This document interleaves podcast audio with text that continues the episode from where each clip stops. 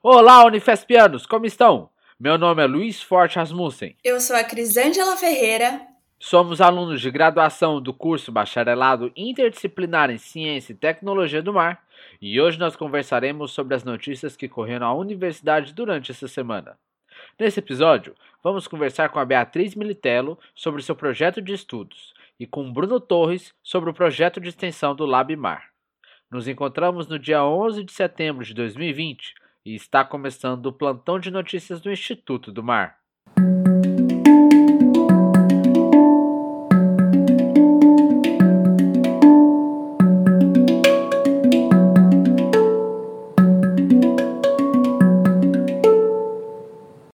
E aí, Bia, tudo bem com você?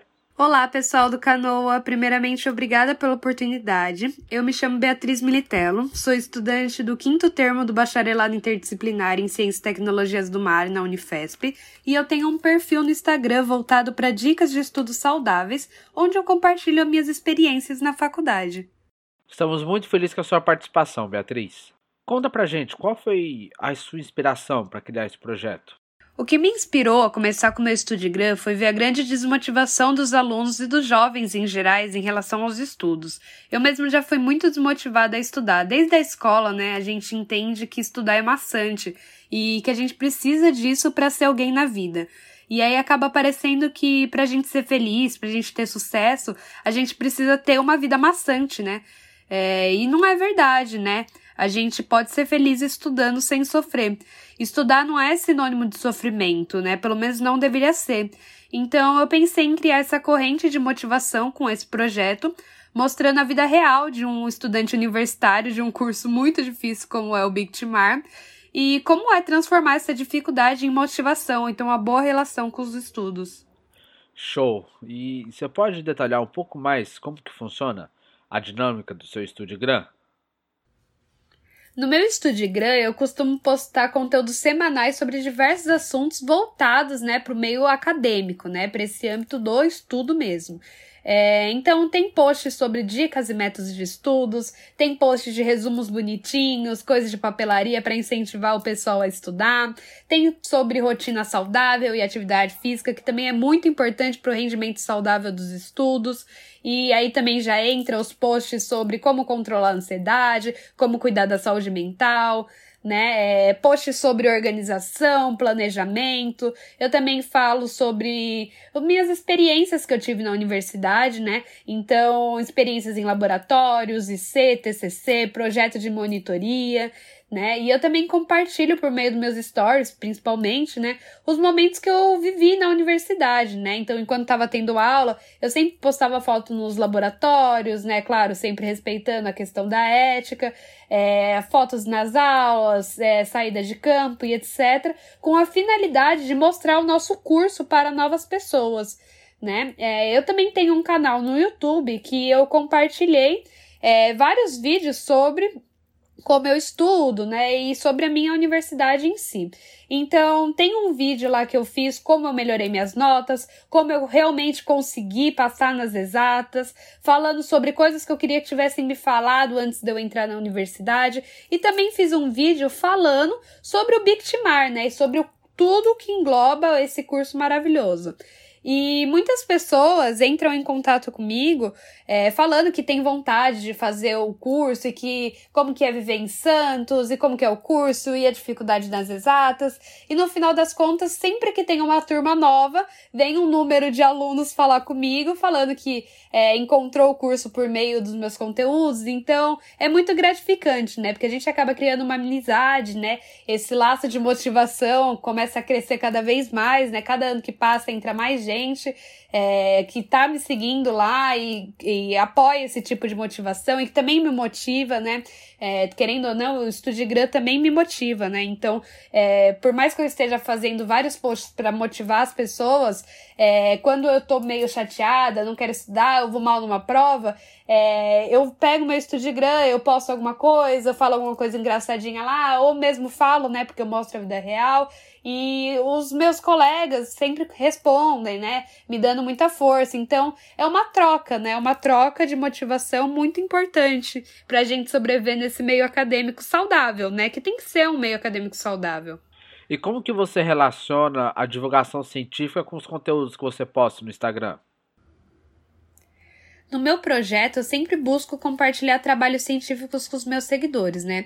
Seja uma conscientização ambiental ou seja um fato científico, alguma coisa interessante que eu acho legal de compartilhar. É, a gente precisa quebrar a ideia de que a ciência é feita só para um grupo específico na sociedade, né? Que a ciência é coisa de gente inteligente, né? É, eu compartilho da ideia do Stephen Hawking, que é uma das minhas inspirações no mundo da ciência, e ele falava da importância da ciência ser acessível a todos, porque se a ciência não é entendida, ninguém acredita nela. E estamos vivendo um cenário atual que mostra bastante como isso é problemático para a sociedade, né? Então, estamos no meio de uma pandemia e as pessoas têm medo de tomar a possível vacina que está para sair é, justamente porque não acreditam na ciência. Então, elas correm risco de vida justamente por não acreditarem na eficácia dessa vacina, né? Então, nós precisamos divulgar a ciência e não só divulgar a ciência, a gente precisa divulgar em linguagem popular, que é um grande desafio, né? A gente não pode falar é, com uma pessoa que não tem tanto acesso às informações que a gente tem no meio acadêmico, como a gente fala para escrever um artigo ou apresentar um congresso, né?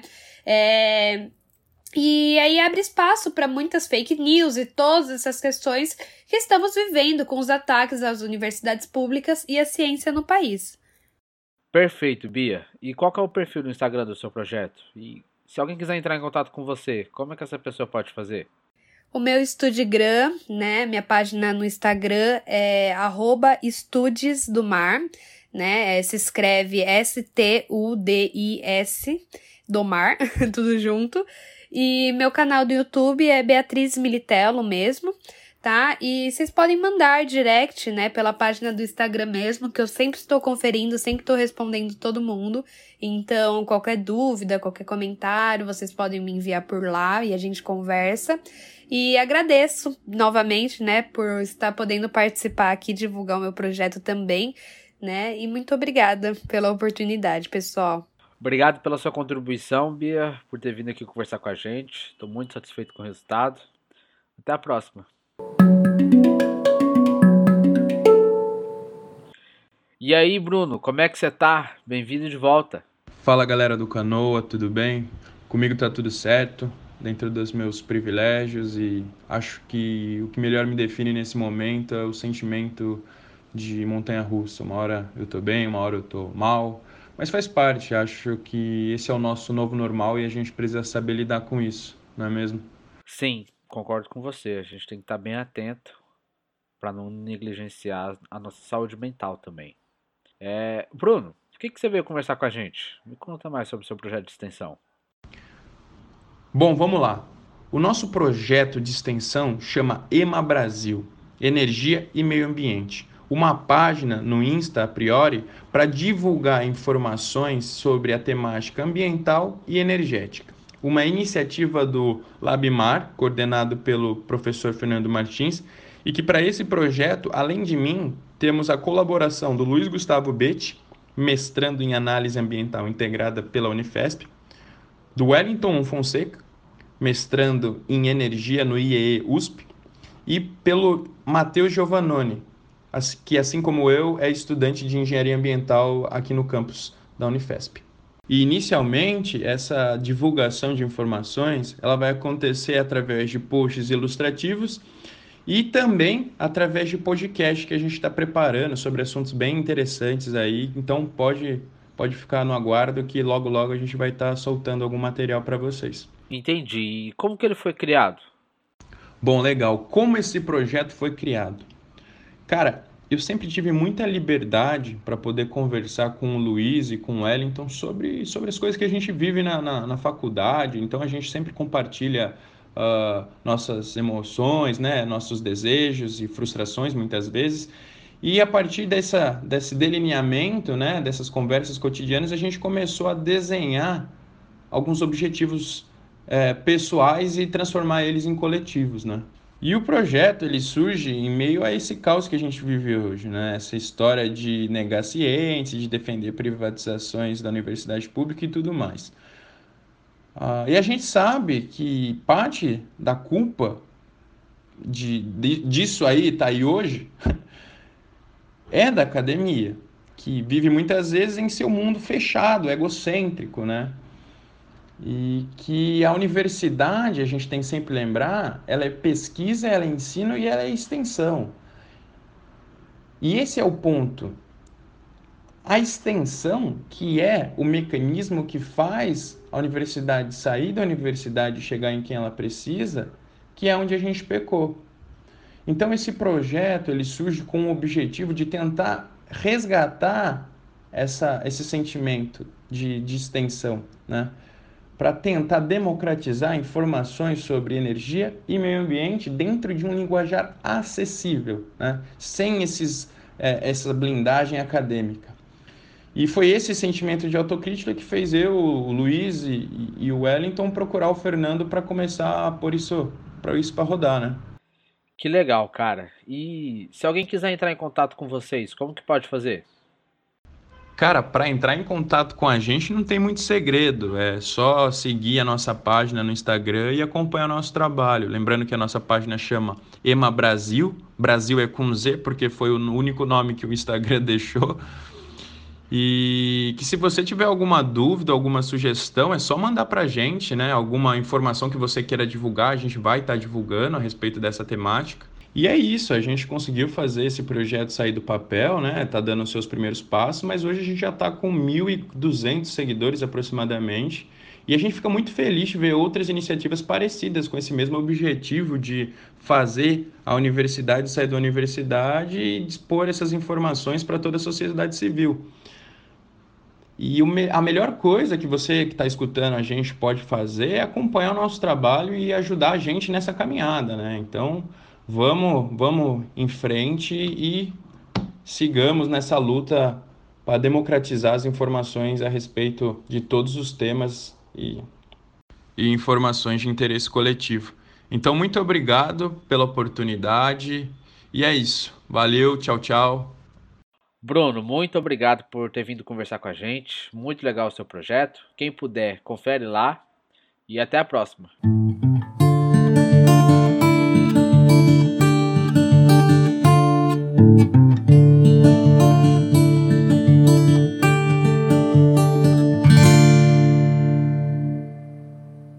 Muito obrigado por ouvir até aqui. O perfil dos projetos do Instagram estarão na descrição desse episódio. Fiquem bem e até semana que vem.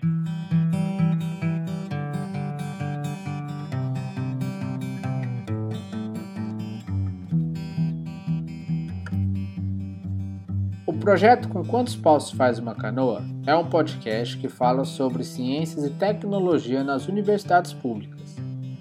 O conteúdo e o formato foram idealizados por integrantes do Instituto do Mar da Unifesp, sob a coordenação da professora Gislene Torrente Vilara e é um projeto de extensão em parceria com o Núcleo Rádio Silva.